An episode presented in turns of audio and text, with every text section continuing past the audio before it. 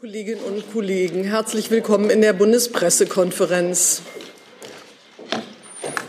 Herzlich willkommen dem Regierungssprecher Steffen Hebestreit und den Sprecherinnen und Sprecher der Ministerien. Ich habe schon die ein oder andere Frage der Kolleginnen, Kolleginnen und Kollegen sozusagen oder Themen äh, eingesammelt. Und äh, aktuell haben wir heute den die Regierungskonsultationen mit Brasilien und dazu hatte ich verschiedene Fragen. Herr Rinke.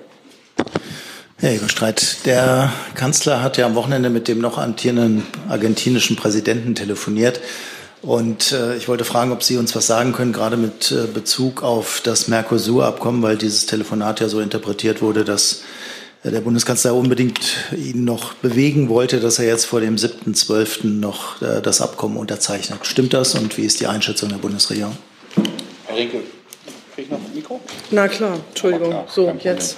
Danke. Herr Rinke, wir haben ja eine Pressemitteilung nach dem Gespräch herausgegeben und äh, viel mehr habe ich da zum äh, dem Zeitpunkt nicht hinzuzufügen. Vielleicht so viel, dass der Bundeskanzler ähm, sehr bestrebt ist, das Mercosur oder Mercosur-Abkommen voranzubringen und zu einem Abschluss zu führen. Sie kennen die aktuelle Debatte, die ja nicht allein in Argentinien oder Südamerika zu Nachfragen geführt hat, beziehungsweise kritischen Positionierung, sondern auch innerhalb Europas. Der Kanzler hat noch nochmal deutlich gemacht in seinen Gesprächen, sowohl mit Präsident Lula gestern Abend als auch in seinem Telefonat mit ähm, Herrn Fernandes, dem noch amtierenden ähm, argentinischen Präsidenten, wie wichtig es ist, ein solches Abkommen abzuschließen. Und mein Eindruck war, dass das auf offene Ohren gestoßen ist, ohne Ihnen jetzt weitere ähm, Details aus diesem Gespräch nennen zu können. Darf ich trotzdem noch, noch mal eine äh, Nachfrage stellen? Ähm, hat der Kanzler noch die Hoffnung, dass das Ende des, bis Ende des Jahres abgeschlossen werden kann? Ich habe das, glaube ich, an dieser Stelle schon mal gesagt. Die Hoffnung stirbt immer zuletzt. Das weiß man als Fan von Kickers Offenbach und das weiß auch der Bundeskanzler. So, wir sind noch bei Brasilien. Gibt es da noch weitere Fragen zu? Weil ich hatte, Herr Eckstein hatte sich auch noch gemeldet oder signalisiert mir. Ja. Ähm, Herr Hebestreit, können Sie noch mal vielleicht ein paar Sätze dazu sagen, was da heute auf der Agenda steht? Und insbesondere, es gibt äh, Äußerungen von Lula aus den vergangenen Tagen noch mal zum äh, äh, Krieg in der Ost. Ähm, wird das heute auch Thema sein bei den Konsultationen? Ich glaube, dass die ganze Bandbreite der, der bilateralen, aber auch multilateralen Themen heute eine Rolle spielen wird. Äh, der brasilianische Staatspräsident ist seit 1. Dezember auch hat die G20-Präsidentschaft. Insofern wird es nicht nur um die deutschen, brasilianischen Themen gehen, sondern sicherlich auch um das Internationale. Ähm, beide waren zeitgleich bei der COP28 in Dubai und all die Themen, was den Nahostkonflikt angeht, aber auch den russischen Überfall auf die Ukraine. Das wird sicherlich zur Sprache kommen.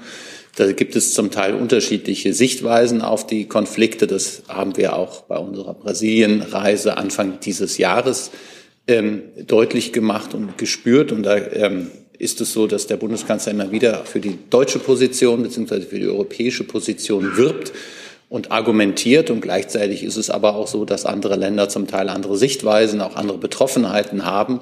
Und das gilt es im Gespräch immer wieder miteinander auszuloten und zu diskutieren. Daran vielleicht direkt anknüpfend. Herr Lula hat sich jetzt, glaube ich, vor wenigen Tagen auch in einem Interview mit Al Jazeera nochmal geäußert, hat gesagt, was in Gaza passiert, ähm, das sei kein Krieg, sondern ein Genozid. Ähm, ist, ist diese, das, Posi diese Position teilen wir so nicht. Das wissen Sie. Sie kennen unsere Haltung dazu. Und ähm, das ist dann an der Stelle bleiben wir unterschiedlicher Auffassung. Äh, weil wir jetzt äh, kurz bei Gaza gelandet sind, würde ich Herrn Tufik näher das Wort geben. Herr Fischer, die amerikanische Vizepräsidentin äh, Kamala Harris hat äh, das israelische militärische Vorgehen in Gaza sehr scharf kritisiert und hat gesagt, dass Israel nicht genug tue, um das Leben der Zivilisten zu schützen.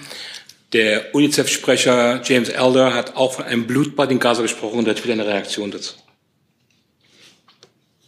Ja, vielleicht lassen Sie mich so anfangen. So, dass das Ende der Feuerpause am Freitag ein äh, herber Rückschlag war, sowohl für die äh, Geiseln, die sich noch äh, in den Händen der Terrororganisation befinden und in den dunklen Tunneln, in denen sie gefangen gehalten werden, auf Freilassung hoffen als auch für die Menschen in Gaza, die weiterhin dringend humanitäre Hilfe benötigen und bei einer Wiederaufnahme oder bei den, bei der jetzt, bei den jetzt fortgesetzten Kämpfen um das Leben, um ihr Leben und das Leben ihrer Familien fürchten müssen. Die Sicherheitslage äh, in Gaza ist ja schon seit einiger Zeit äußerst prekär. Jetzt haben sich die Kämpfe auch auf den gesamten Gazastreifen ausgeweitet, also auch dorthin, wo die Menschen auf Aufforderung Israels Schutz gesucht haben. Es droht sich die humanitäre Not zu verstärken. Deshalb unser Appell hier von dieser Stelle in den letzten Wochen und jetzt auch wieder, die notwendige humanitäre Hilfe einschließlich Treibstoffen in den Gazastreifen reinzulassen, um die Menschen zu, zu versorgen. Und ich sprach ja schon da, davon, dass ähm, die Menschen aus, aus, dem Nord, aus dem nördlichen Teil des Gazastreifens in den südlichen Gazastreifen geflüchtet sind. Dort sollen sich jetzt ungefähr 1,8 Millionen Menschen aufhalten. Das sind 80 Prozent der Bevölkerung. Und das erhöht natürlich auch nochmal das Risiko, dass Zivilistinnen und Zivilisten bei Militäroperationen zu Schaden kommen. Daher ist es uns besonders wichtig, dass Israels Vorgehen diesem Umstand Rechnung trägt und ziviles Leid vermeidet. Und es ist genauso wichtig, dass sich Israel an das humanitäre Völkerrecht hält. Und das äh, betonen wir auch in all unseren Gesprächen, auf all unseren Kanälen mit, im Gespräch mit unseren israelischen Partnern. Bitte. Herr Fischer, es sind in den letzten 24 Stunden fast 700 Menschen ums Leben gekommen. Wie besorgt sind Sie über diese hohe Zahl der, der Zivilisten, vor allem unter ihnen viele Kinder? Wir haben ja immer wieder auch von dieser Stelle aus erklärt, dass wir das Leid in diesem Konflikt sehen. Wir haben das Leid der Israelis nach dem 7. Oktober gesehen, aber wir sehen natürlich auch das Leid der palästinensischen Bevölkerung. Und es sind in diesem Krieg schon viel zu viele Zivilistinnen und Zivilisten getötet worden. Hey Leute, der heutige Supporter dieser Sendung ist ihr alle. Und ihr alle seid die beste Unterstützung für unabhängigen, kommerzfreien Politikjournalismus auf dem Publikumsmarkt. Und darum bin ich ein Fan davon. Also ein Fan von euch. Macht weiter so. Per PayPal oder Überweisung. Danke dafür und jetzt geht's weiter. Herr Jung dazu. Ja, dazu, Herr Fischer, ähm, Israel hat die Bevölkerung im Gaza, also auch im Süden Gazas, aufgefordert, äh, sich zu evakuieren. Weiß die Bundesregierung wohin? Oder verstehen Sie, wohin die Menschen gehen sollen? Ich weiß, dass die israelische Armee vor Angriffen in bestimmten Regionen, in bestimmten Gegenden auf bestimmte Ziele warnt und die Bevölkerung dazu auffordert, diese Gebiete zu verlassen. Ähm, kann Ihnen nicht im Einzelnen sagen, wo diese Warnungen stattfinden, aber wir hoffen, dass es, und wir gehen davon aus, dass es weiterhin die Möglichkeit gibt, ähm, sich aus der Gefahrenzone zu begeben. Und das ist auch etwas, was wir von Israel erwarten, dass sie den Zivilistinnen und Zivilisten dass sie diese nicht nur auffordern, die Gefahrenzone zu verlassen, sondern dass diese auch tatsächlich und faktisch in der Lage sind, an anderer Stelle sichere Unterkunft zu finden. Sie gerade meinten, dass sich die Kämpfe ja jetzt dorthin ausweiten würden, wo Zivilisten Schutz suchen. Unterstützt die Bundesregierung dann äh, grundsätzlich die Ausweitung der Gaza-Invasion in den Süden? Wir haben immer gesagt, dass solange ähm, die Hamas-Angriffe auf Israel fortgesetzt werden, Israel das auch das Recht auf Selbstverteidigung hat. Und Sie und wir alle wissen, dass die Hamas auch über Stellungen im Süden des Gazastreifens verfügt. Deshalb auch unser Appell an die Hamas, die Waffen niederzulegen, um das Leiden zu beenden. Gibt es weitere Fragen zu dem Komplex Gaza, Israel, Nahost? Dann gehen wir nochmal zurück nach Brasilien und Herr Rinke hat das Wort. Ja, nochmal eine Frage an Herrn Hebestreit. Es gibt ja bei Regierungskonsultationen immer eine breite Palette an Themen. Ich hätte ganz gerne gewusst, ob denn aus Sicht der Bundesregierung auch eine engere Rüstungszusammenarbeit mit Brasilien auf der Agenda steht. Wie Sie zu Recht sagen, gibt es eine ganze Bandbreite an, an Themen, die da heute zur Sprache kommen werden. Ähm, was jetzt die Konkretisierung angeht, auch die, wir haben eine ganze Reihe von Abkommen, die im Umfeld der ähm, Konsultationen abgeschlossen werden wird, würde ich Sie auf die Pressekonferenz des Bundeskanzlers mit dem brasilianischen Staatspräsidenten in gut vier Stunden verweisen wollen. Da kann ich zum jetzigen Zeitpunkt nicht vorgreifen. Können Sie denn was zu den Abkommen sagen? Sind das Wirtschaftsabkommen oder sind das Regierungsabkommen? Auch das würde ich dann nachreichen müssen. Gibt es weitere Fragen zu Brasilien? Das sieht mir nicht so aus. Dann habe ich das Thema Haushalt. Was Herr Jung möchte anfangen. Bitte schön. Ähm, ja, einige signalisiert hatten bei der Rest des Satzes. Herr Habecks Reise nach Dubai wurde ja abgesagt. Herr Hebescher, können Sie noch mal sagen, warum Herr Scholz äh, Herrn Habeck jetzt hier haben möchte? Also ich, also, ich war auf dem Stand, dass Herr Scholz gesagt hat, Herr Habeck, äh, bitte nicht fliegen. Herr Habeck, Herr Scholz und Herr Lindner haben am Wochenende zusammengesessen und sie werden auch in den nächsten Tagen zusammensitzen. Und äh, der Vizekanzler hat in Absprache mit dem Bundeskanzler entschieden, seine Reise nicht anzutreten, um eben ähm, bei diesen Gesprächen auch physisch vor Ort sein zu können, um sie zu führen. Das geht jetzt nicht auf Bitten von Herrn Scholz zurück, sondern Herr Beck hat es freiwillig entschieden. Das haben die drei, sinnvollerweise, wenn drei zusammensitzen und sich ähm, miteinander sprechen wollen, ist immer gut, wenn alle drei auch vor Ort sind. Das ist natürlich eine schwierige Abwägung, weil die Reise des äh, Vizekanzlers nach Dubai und an den Golf natürlich auch eine gewisse Planung äh, vorgesehen hat oder einen Vorlauf hatte. Aber in diesem Fall, in der Abwägung dessen, war man sich einig, dass es äh, noch sinnvoller ist, als diese Reise anzutreten, jetzt hier die Gespräche äh, weiterzuführen. Jetzt geht's da weiter. Anna Lehmann von der Taz. Ähm, eine Frage an Herrn Hebestreit. Ähm, gehen Sie denn oder geht äh, der Bundeskanzler davon aus, dass es in dieser Woche zu einer Einigung kommt, beziehungsweise peilt er das an? Und dann hätte ich noch eine Frage ans BMAS, aber vielleicht. Ich glaube, der Bundeskanzler hat relativ klar in seiner Regierungserklärung vor sechs Tagen gesagt, dass es mit der gebotenen Schnelligkeit, aber auch mit der nötigen Sorgfalt geführt wird. Diese Gespräche laufen im jetzigen Zeitpunkt und da kann ich auch keinen genaueren, also ich verstehe Ihr Interesse natürlich, aber einen genaueren Zeitrahmen ähm, hier von der jetzigen Stelle heute skizzieren. Sie sehen ja, dass ähm, auch äh, gewisse Reisen jetzt im Augenblick nicht angetreten werden. Das zeigt ja, wie intensiv die Gespräche auch in dieser Woche geführt werden. Kurze Nachfrage. Wenn es in dieser Woche keine Einigung gäbe, wäre dann eine Verabschiedung des Haushalts in Bundestag und Bundesrat noch vor Weihnachten möglich? Das ist eine Frage, die Sie dann an das äh, Parlament äh, richten würden. Wenn ich richtig informiert bin, geht es ja auch immer um die Frage der Fristen und Einhaltung von Fristen. Ich glaube, ein kompletter, eine komplette ähm, Beschlusslage des Haushaltes inklusive Bundesrat und äh, zweite, dritte Lesung Bundestag äh, würde voraussetzen, soweit ich das äh, informiert bin, wenn man an allen Fristen festhalten will, müsste es in dieser Woche eine Einigung im Kabinett geben. Die BMS-Frage setze ich wie Sie wieder auf die Liste, Herr Eckstein, weil wir machen immer eine Frage, eine Nachfrage. Herr Hebestreit, da direkt anknüpfend. Ich hatte Sie vergangene Woche noch ein bisschen eindeutiger verstanden. Montag und Mittwoch hatten Sie sich geäußert, dass das Ziel der Bundesregierung, auch das BMF hatte dem hier zugestimmt, äh, noch sei, dass man den Haushalt für 24 noch 23 verabschiedet, also dass man das noch hinbekommt mit den Fristen vor Weihnachten. Ähm, verstehe ich Sie jetzt richtig, dass Sie da nicht mehr ganz so sicher sind, ob das klappt? Ich glaube, das war ja recht lyrisch, was ich letzte Woche Mittwoch gesagt habe. Das wurde dann auch in den Agenturen. Ich glaube, es ist das Ziel, der Wunsch, der Wille ist es und genau dabei bleibt es. Und ich habe jetzt lediglich auf die Frage von Frau Lehmann, ob ich das jetzt schon bestätigen könnte, genau das Ziel, den Willen, ähm, den Wunsch der Bundesregierung ähm, artikuliert und gleichzeitig darauf hingewiesen, wie die Fristen sind. Ähm, äh, eine Nachfrage. Sie hatten ja selbst gesagt, die Gespräche des Bundeskanzlers mit Herrn Habeck und Herrn Lindner, die werden jetzt auch fortgesetzt.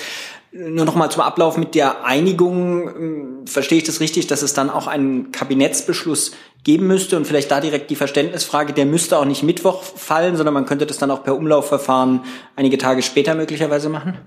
Das sind die Fristenfragen, die ich von dieser Stelle zum jetzigen Zeitpunkt nicht beantworten kann.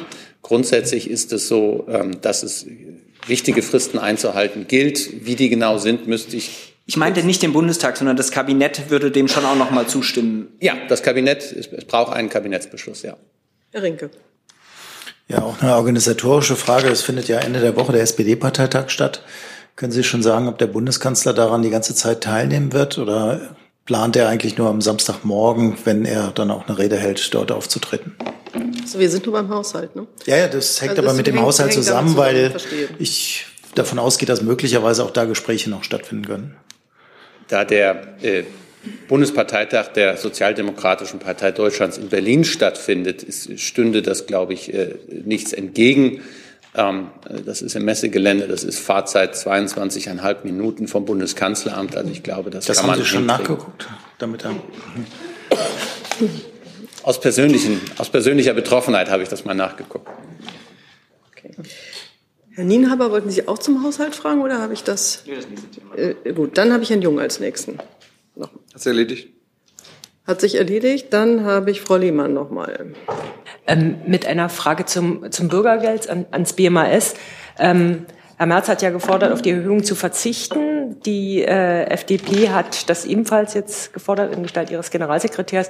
Wäre das denn technisch möglich, beziehungsweise ähm, wäre das äh, BMAS bereit, äh, das nochmal zu überprüfen?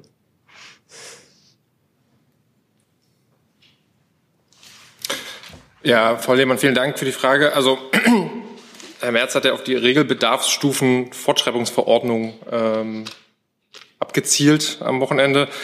Ähm, und diese Verordnung, die wurde, also diese Verordnung zur Anpassung der Regelbedarfe bei Bürgergeld, die wurde am 13.09. vom Kabinett beschlossen und nach Zustimmung durch den Bundesrat am 27.10. im Bundesgesetzblatt veröffentlicht. Das heißt, die ist sozusagen geltendes Recht. Diese rasche Umsetzung, die war auch nö- nötig, um die nötigen Vorbereitungen vor allem bei der Bundesagentur für Arbeit zu ermöglichen, damit eben diese Regelsatzanpassung auch am 01.01.24 umgesetzt werden kann. Und von anderen Plänen ist mir hier einfach nichts bekannt.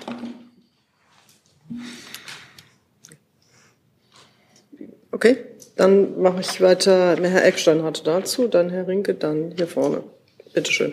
Ähm, Ich hätte weiter eine Frage zum Haushalt. Vielleicht Herr Hebestreit, ähm, nur Sie hatten ja selbst diese Gespräche genannt. Gibt es irgendwelche Details, die Sie zu diesen Gesprächen äh, nennen können? Sitzen da wirklich nur Herr Scholz, Herr Habeck und Herr Lindner zusammen?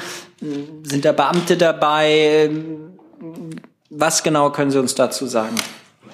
Da kann ich Ihnen gar nicht viel zu sagen. Also es ist grundsätzlich so, dass die, der Kanzler, der Vizekanzler und der Vize-Vizekanzler, nenne ich es jetzt mal, also der Bundesminister der Finanzen zusammen sitzen. Die sind jeweils begleitet von einem ähm, Staatssekretär. Ja, ich glaube, es sind in allen Fällen zweimal Staatssekretär und einmal der Kanzleramtsminister. Also der Staatssekretär Säbisch aus dem Finanzministerium, die Staatssekretärin Hajduk aus dem Wirtschaftsministerium und der Kanzleramtschef Wolfgang Schmidt. Ähm, die sitzen da mit dabei und ansonsten alles andere kann ich Ihnen nicht sagen. Auch nicht, ob es heute oder morgen in dieser Runde weitere Gespräche geben wird. Nein, das sind interne, regierungsinterne Gespräche, die wir in der Regel nicht an die große Glocke hängen. Jetzt Herr Jessen, ich hatte gedacht, es gäbe noch Nachfragen zum Bürgergeld, aber das war Ja, ja, so. das ist Bürgergeld. Das, die beiden Komplexe gehen ja ähm, ineinander. Das ist wohl wahr. Äh, Frage ans BMAS. Ähm, haben Sie überhaupt irgendeinen Entscheidungsspielraum noch äh, für eine mögliche dann doch nicht Erhöhung des Bürgergeldes? Wenn ich das richtig sehe, dann ist ja, geht es ja um einen verbesserten Inflationsausgleich, der gemeinsam mit den Unionsparteien vereinbart worden ist. Und diese bislang genannte Steigerung, das ist doch Inflationsausgleich. Von, vor dem Hintergrund also, haben Sie irgendeinen sachlichen Spielraum, diese Erhöhung nun doch nicht zu machen? Äh, Vielen Dank, Herr Jessen. Es ist genauso, wie Sie sagen, es ist Gesetz und da gibt es auch keinen Ermessensspielraum, ob es eine Fortschreibung gibt oder nicht. Die gibt es laut Gesetz und deswegen ist die Antwort auf Ihre Frage ein einfaches Nein.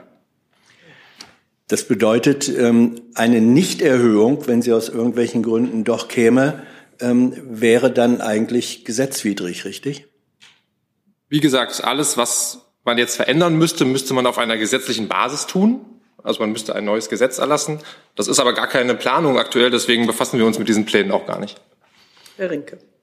Ja, knüpft direkt da an. Frage nochmal an Herrn Hebestreit, da es ja offenbar bei verschiedenen Ministerien unterschiedliche Vorstellungen zu diesem Bürgergeld und äh, den Auswirkungen auf den Haushalt gibt. Ähm, was ist die Position des Bundeskanzlers? Ist er dafür, dass es jetzt bei der Regelung bleibt, so wie das BMAS das eben gerade beschrieben hat? Oder ist er für eine erneute Gesetzesänderung, um die Regelsätze anzupassen? Ich wüsste nicht, dass es innerhalb der Bundesregierung Pläne gibt, ähm, an der gesetzlichen Grundlage etwas zu verändern.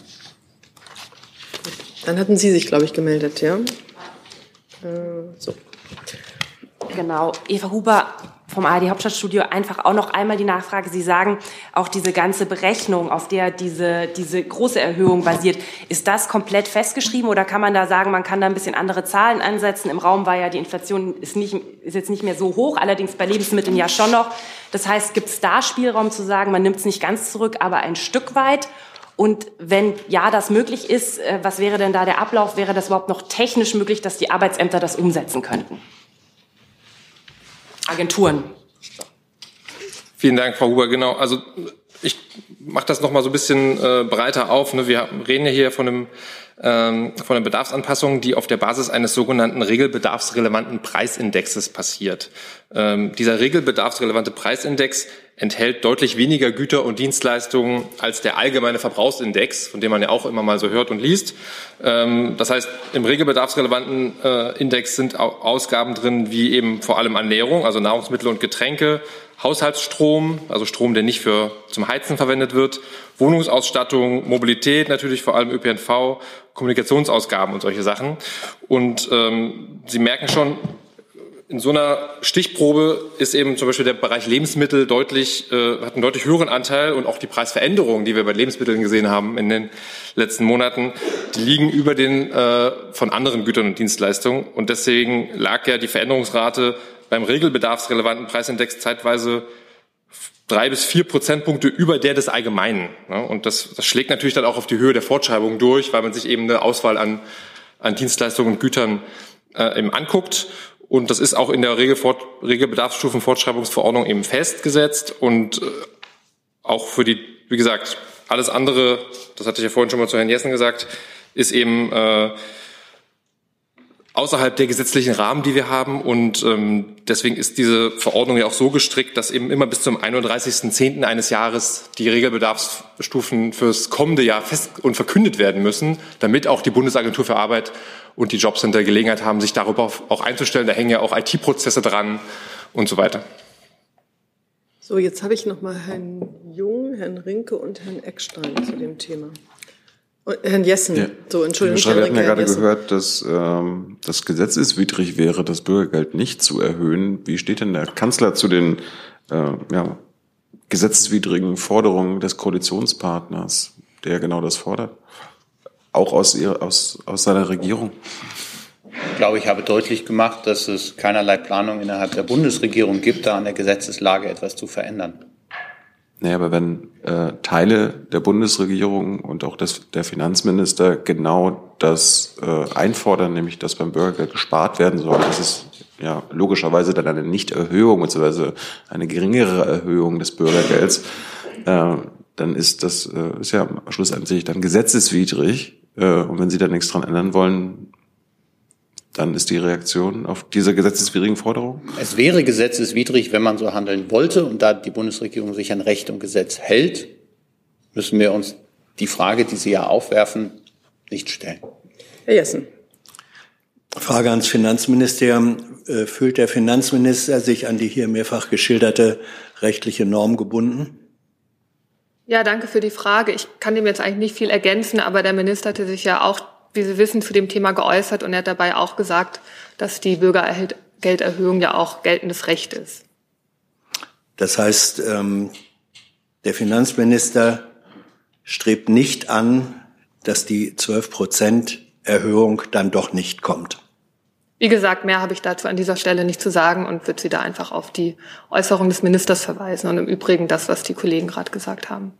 Herr Eckstein, dann Frau Huber. Ich würde ja gerne nochmal nachhaken, Frau Migenda. Ähm, wir haben ja jetzt viel gelernt in den letzten Stunden zum Thema Bürgergeld. Ähm, hat der Minister das Thema mittlerweile äh, neu bewertet?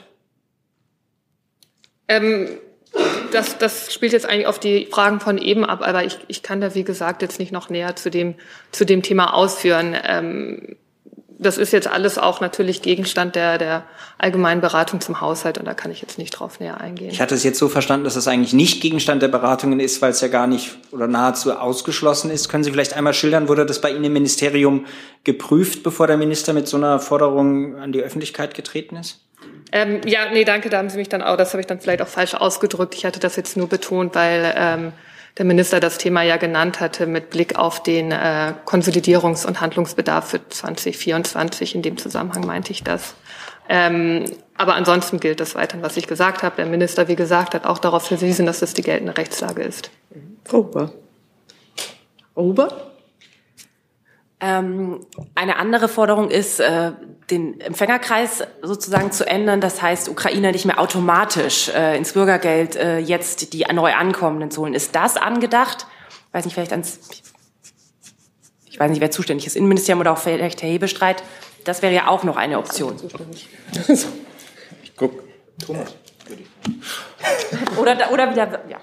Ja, der Thomas. Ähm, ausgewürfelt. Äh, Ja, wie gesagt, grundsätzlich, da ist jetzt viel im, im, im Raum, äh, auch an, an Forderungen rund um, rund um diese Themen. Die kommentieren wir nicht und da sind uns auch keine Pläne bekannt. Herrn Jürgen hatte ich auch noch mal gesehen dazu. Frau Migana, ich, ich bekomme es nicht ganz zusammen. Also der Minister kündigt explizit an eine Überprüfung der geplanten Erhöhung beim Bürgergeld. Und gleichzeitig sagen Sie hier, er erkennt aber auch die ähm, an, dass es Gesetz ist, dass es erhöht werden muss. Äh, wie passt das zusammen? Ich kann Ihnen sonst einfach noch mal äh, vielleicht eine Stelle aus dem Interview vorlesen. Da hatte er gesagt, das ist geltende Rechtslage. Allerdings entwickelt sich die Inflationsrate, ich verkürze jetzt ein bisschen, wesentlich besser als bei der Festlegung prognostiziert. Ähm, bei der anstehenden Prüfung des Abstands zwischen Löhnen und Sozialleistungen wird man sich daher das Anpassungsverfahren ansehen müssen. Denn es muss immer einen spürbaren Unterschied machen, ob jemand arbeitet oder nicht arbeitet. Beantwortet jetzt nicht meine Verständnisfrage. Also ähm, die Erhöhung muss, äh, muss sein, weil es Gesetz ist. Und gleichzeitig möchte er diese geplante Erhöhung äh, überprüfen. Das widerspricht sich doch. Sie sagen nein? Wie gesagt, ich habe da jetzt nichts noch weiter zu ergänzen. Danke. Gut, ich glaube, wir können das Thema Haushalt jetzt verlassen. Ich muss nur einmal darum, das war ein anderes Thema bei Ihnen, ja? Ein anderes Thema, nicht Haushalt. Okay, dann geht es jetzt äh, weiter mit Herrn Zapotocki, der das, ich guck mal gerade. So, jetzt haben Sie Ton. Ja, tschechische Presseagentur. Ja, ich habe eine, eine Frage an das Bundesinnenministerium. Ministerium. Und zwar hat die äh, Bundesministerin äh, eine weitere Ver Verlängerung der Grenzkontrollen zu, zu Polen, Tschechien und der Schweiz schon äh, notifiziert. Äh, und äh, für, wie lange soll das äh, gelten, falls ich ähm, richtig rechne? Äh, die, die zweite Verlängerung um 20 Tage äh, sollte bis, bis heute gelten. Danke. Genau, das ist auch richtig und eine weitere Notifizierung steht an. Die wird jetzt auch in Kürze erfolgen, dann bis zum 15. Dezember.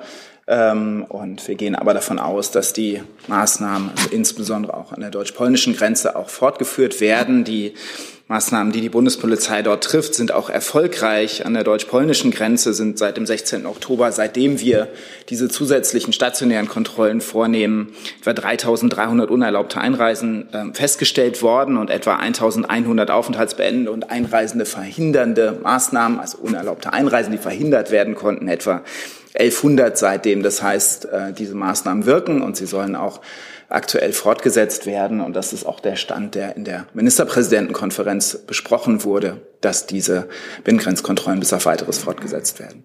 Ja, vielleicht eine Nachfrage. Äh, Wie, wie zufrieden ist die Bundesinnenministerin, Ministerium, Ministerin, Entschuldigung, äh, mit der äh, Grenzkontrolle und mit der, mit der Zusammenarbeit mit Tschechien und Polen? Ja, das ist für uns eine ganz wichtige Zusammenarbeit, die die Bundespolizei mit den Grenzpolizeien in Polen und Tschechien hat.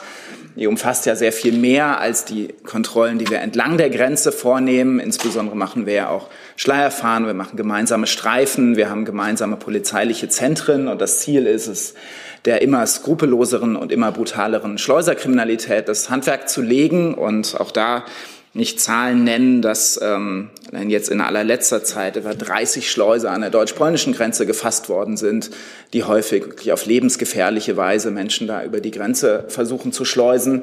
Und dadurch, dass wir so flexible Maßnahmen auch an wechselnden Orten treffen können und uns sozusagen auch entlang der Schleuserrouten richten, ähm, es sind das ja erfolgreiche und wirksame Maßnahmen, die wir aktuell auch noch weiter fortsetzen müssen, wie ich das gesagt habe. Und gleichzeitig, das haben, hat die Bundesinnenministerin immer gesagt, kommt es darauf an, die weiteren Verhandlungen zum gemeinsamen europäischen Asylsystem so voranzutreiben und jetzt zu Ende zu bringen, dass wir zu einem wirksamen Schutz der EU-Außengrenzen kommen und damit dann die Binnengrenzkontrollen auch nicht mehr brauchen. Damit wird sich auch morgen der Rat der EU-Innenministerinnen und Innenminister in Brüssel beschäftigen. Dann geht es da oben weiter mit Ihnen. Bitte schön. Vielen Dank, ähm, Felix Sobrecht von der Bild. Meine Frage geht ans BMWK. Ähm, wir haben auf der COP in Dubai ein breites Bündnis für die Kernkraft gesehen. Ähm, Deutschland hat sich bisher immer als Vorreiter mit seinem Modell aus Ökostrom und fossilen Energieträgern in der Reserve gesehen. Muss man angesichts dieser Entwicklung sagen, dass dieses Bestreben gescheitert ist? Also zur COP würde ich zunächst mal ans Auswärtige Amt äh, abgeben wollen. Ja, sehr gerne. Also ähm, wir haben diesen Aufruf der 22 Mitgliedstaaten, der 22 Staaten zur Kenntnis genommen.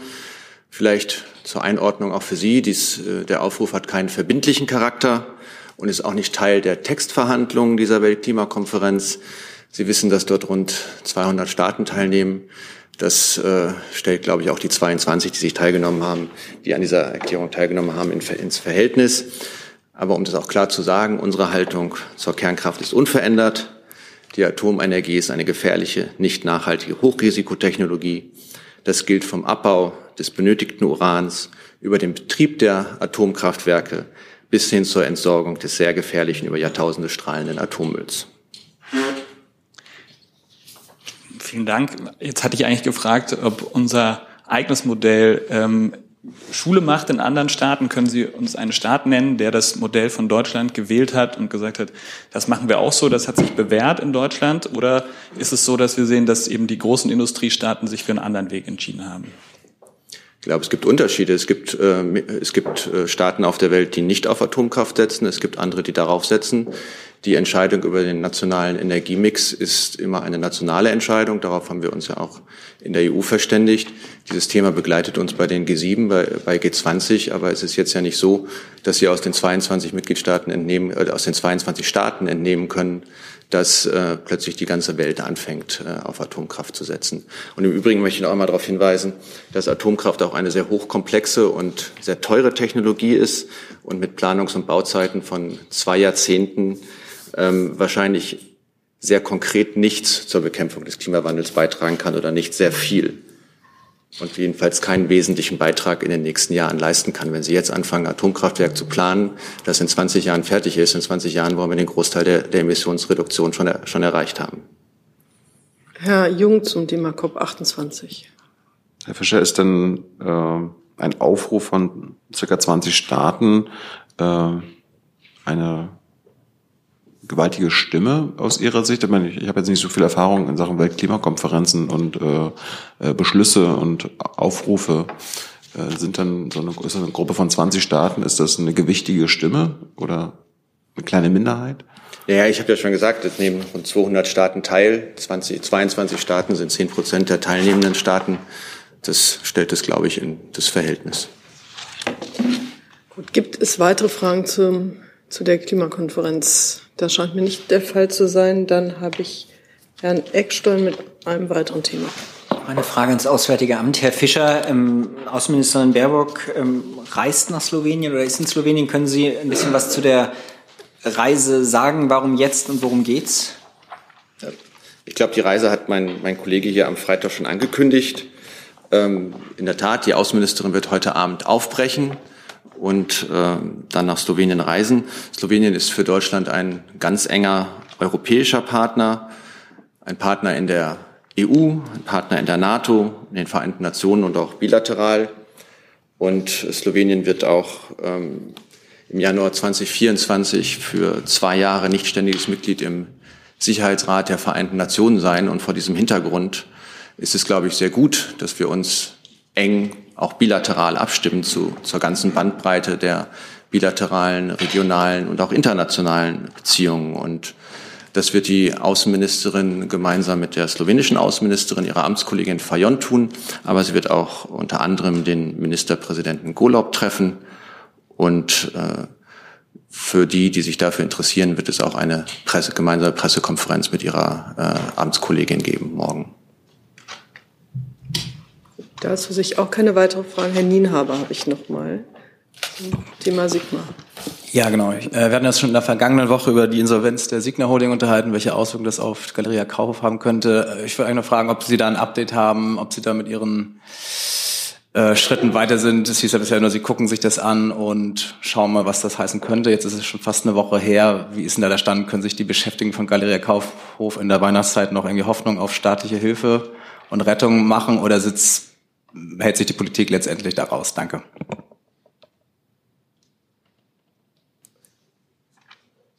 Ich weiß nicht, wer sich angesprochen fühlt. Das richtet sich äh, ans Wirtschaftsministerium wie ans Finanzministerium. Frau Einhorn, wollen Sie beginnen? Ich, ich glaube, ich, ich, ich kann das einmal kurz beantworten. Genau, aber ich kann Ihnen da jetzt gegenüber letzten Freitag keinen neuen Sachstand mitteilen. Wollen Sie noch mal nachfragen?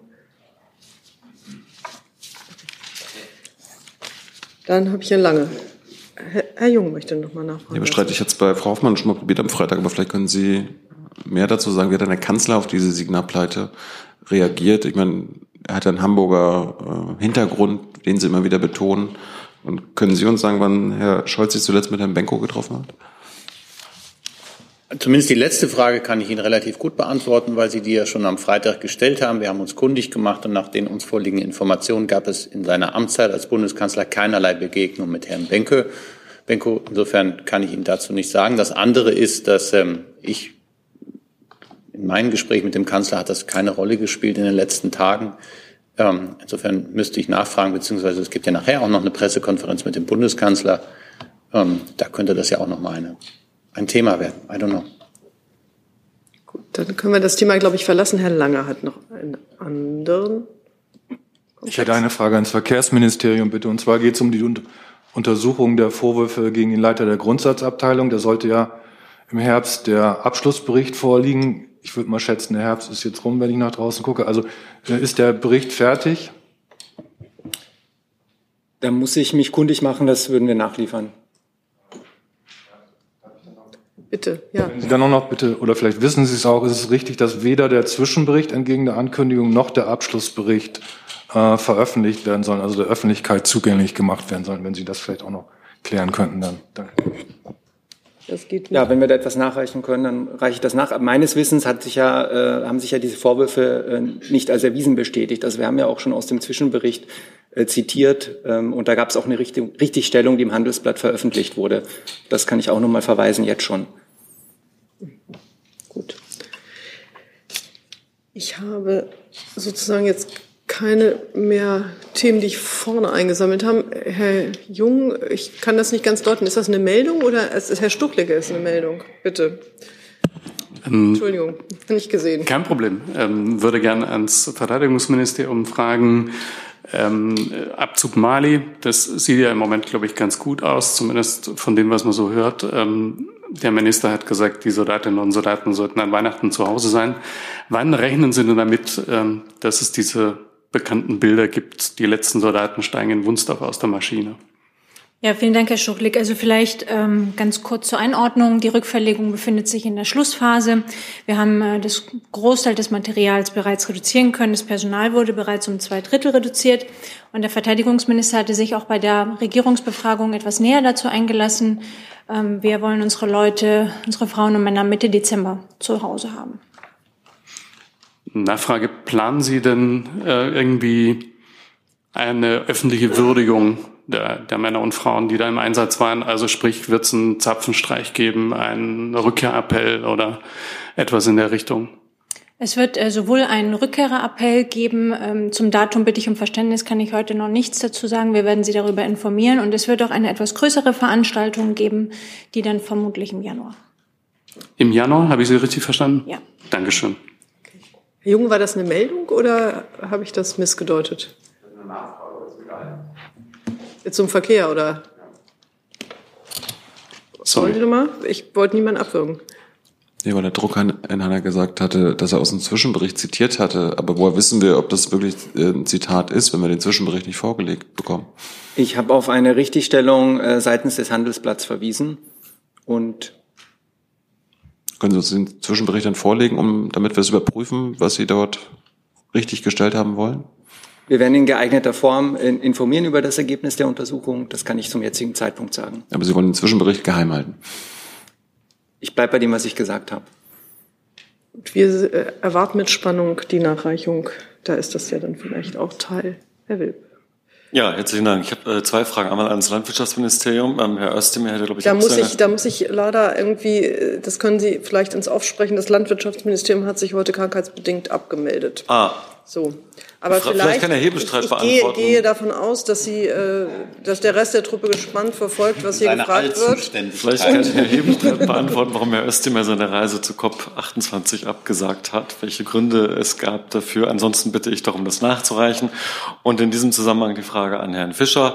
Ähm, ist denn denkbar, dass Frau Baerbock auch ihre Reise zur COP absagt? Sie fährt ja traditionell gegen Ende der Weltklimakonferenz dahin, um zu verhandeln. Oder wird sie für die Haushaltsgespräche nicht benötigt? Ich glaube, ihre, sie wird für alles benötigt. Und ganz besonders natürlich bei der COP, wo sie die Verhandlungsführerin der deutschen Delegation ist und äh, daran mitarbeiten wird, dass es ein gutes Gesamtergebnis gibt. Von daher stehen die Reisepläne weiter und wir sind auch zuversichtlich, äh, dass sie dann aufbrechen wird. Kurze, kurze Nachfrage. Zuversichtlich, das heißt ja nicht, dass Sie es vollkommen ausschließen können, dass Frau Baerbock auch ihre Reise absagen muss.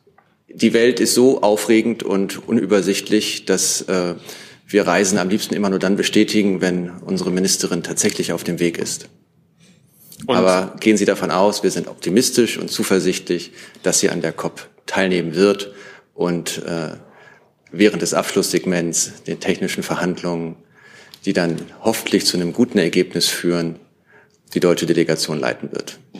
Und für das Landwirtschaftsministerium kündige ich an, dass Sie, Herr Wilp, Ihre Frage beantwortet bekommen. Mir liegt die Information nicht vor, sonst hätte ich sie gerne stellvertretend hier auch kundgetan. Vielen Dank dafür. Herr Jessen. Ja, äh, wobei auf dem Weg sein heißt ja auch nicht immer, dass man ankommt. Ähm, ich habe eine Frage aber konkret ans äh, Wirtschaftsministerium. Können Sie uns sagen, wer Herrn Habeck bei der COP dann sozusagen kompetent und sachkundig vertritt? Ja, der Staatssekretär ähm, Wenzel ist ja vor Ort. Mhm. Ähm, wurde auch in den Medien schon zitiert, wenn ich das richtig verfolgt habe am Wochenende. Und ansonsten ist natürlich auch ähm, ja die Fachebene vor Ort. Ähm, das BMWK ist dort vertreten und wird auch über den gesamten Zeitraum dort vertreten sein. Aber der eigentliche äh, Stellvertreter sozusagen, wenn man das sagen kann, protokollarisch, ist Stefan Wenzel, richtig? Das würde ich jetzt so sagen. Wenn es anders wäre, müssen wir das nochmal korrigieren. Aber davon gehe ich jetzt aus. Danke. Herr Jung nochmal. Ich hatte mal an Herrn Fischer zu der Klimakonferenz eine Frage. Der äh, Präsident der COP, äh, Herr Sultan Al-Jaber, hat gestern gesagt, dass es keine Wissenschaft, das ist ein Zitat, äh, hinter der Forderung nach einem Phase-out von fossilen Energien gebe. Wie reagiert die Bundesregierung darauf? Sie hatten uns ja gesagt, dass das eine Forderung ist. Also ich glaube, zum einen habe ich aus dem Augenwinkel gesehen, dass er äh, seine Aussagen schon selber richtig gestellt hat, ähm, wobei ich nicht genau weiß, was er dort gesagt hat. Aber für die Bundesregierung gilt, ähm, dass es in der Wissenschaft völlig unstrittig ist, dass Treibhausgase wie CO2 für den voranschreitenden Klimawandel verantwortlich sind und dass der größte Teil der Treibhausgase durch das Verbrennen fossiler Energieträger wie Kohle und Öl entsteht. Und das heißt für uns, um den Klimawandel zu bremsen und möglichst auch zu stoppen, müssen wir schrittweise aussteigen aus den fossilen Energien. Und dafür setzen wir uns mit aller Kraft auf der Weltklimakonferenz ein. Ist denn aus Sicht der Bundesregierung ist jetzt so glücklich, dass ein äh, CEO einer emiratischen Ölfirma Präsident der COP ist? Dieses Thema, diesem Thema haben wir uns ja schon öfter hier, hier gewidmet. Er ist der Vorsitzende der, der COP und wir haben keinen Zweifel daran, dass er sein Amt äh, mit der notwendigen Neutralität wahrnehmen wird. Gibt es Fragen noch zu diesem oder zu anderen Themen? Hi, hier ist Tyler, ich filme das Ganze. Hier ist Thilo, ich äh, stelle dir die Fragen. Hier ist Hans, ich achte aufs Protokoll und stelle fest, wir sind unter drei. Heimliche Info nur für euch. Gar nicht so heimlich, kann man in den Infos lesen, wie man uns unterstützen kann. Nämlich per PayPal oder Überweisung. Weiter geht's. Herr Rinke. Ich müsste nochmal auf das Nahostthema zurückkommen, wenn das okay ist. Ja, wir sind ja auch wieder bei der COP gelandet. genau. Eine Frage an Herrn Fischer. Es gibt äh, in Brüssel Diskussionen darum, ob man die Hamas mit äh, Sanktionen belegt. Ich hätte ganz gerne gewusst, was da das Ziel und die Einstellung der Bundesregierung ist. Also wir haben beim letzten Außenrat der Europäischen Union, dem sogenannten Rat für Auswärtige Beziehungen, deutlich gemacht, dass, die, dass unser Ziel die internationale Isolierung und Schwächung der Terrororganisation Hamas ist, dass das für uns von zentraler Bedeutung ist und Vorschläge, wie man dorthin kommen kann, werden derzeit im Kreis der Mitgliedstaaten diskutiert. Dazu gehören auch konkrete Maßnahmen und diese konkreten Maßnahmen schließen auch die Verhängung von Sanktionen nicht aus. Und können Sie uns sagen, wie weit dieser Prozess gediehen ist? Also fallen da noch Entscheidungen in diesem Jahr? Denn der Überfall auf Israel ist ja nun auch schon wieder ein paar Wochen her. Ich glaube, die Verhandlungen oder die Gespräche laufen in Brüssel und ähm, ich kann Ihnen sagen, dass wir uns dazu eng mit unseren internationalen Partnern abstimmen, sowohl in der EU als auch auf internationaler Ebene. Gut, Herr Jessen, auch dazu? Ja, ähm, Sie kennen die Medienberichte, äh, Berichte, denen zufolge die US-Administration sowohl Israel als auch die Hamas zur Fortsetzung von Gesprächen äh, zu Problemlösungen auffordert. Ist das auch die Position der Bundesregierung? Ähm, fordern oder wünschen Sie sich das auch, dass es zwischen den faktischen Kriegsparteien direkte Gesprächskontakte weiterhin gibt? Ja, ich glaube, Sie haben ja die Äußerungen der Außenministerin vom letzten Freitag gesehen, wo sie gesagt hat, dass wir alles dafür tun müssen, dass die humanitären Feuerpausen fortgeführt werden. Und äh, das bedingt ja nun, dass die äh, Gespräche über diese Feuerpausen und auch über die Geiselfreilassungen fortgesetzt werden.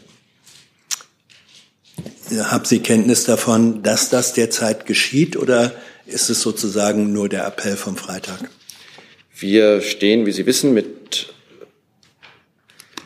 den arabischen Partnern in der Region, aber natürlich auch mit Israel auf allen Ebenen und allen Kanälen in Kontakt und äh, arbeiten darauf hin, dass äh, diese Kontakte fortgesetzt werden. Und es würde mich jetzt überraschen, wenn es diese nicht gäbe. Ich sehe weiter, keine weiteren Fragen für heute. Dann danke ich allen herzlich für Ihr Kommen und schließe die Pressekonferenz. Thinking.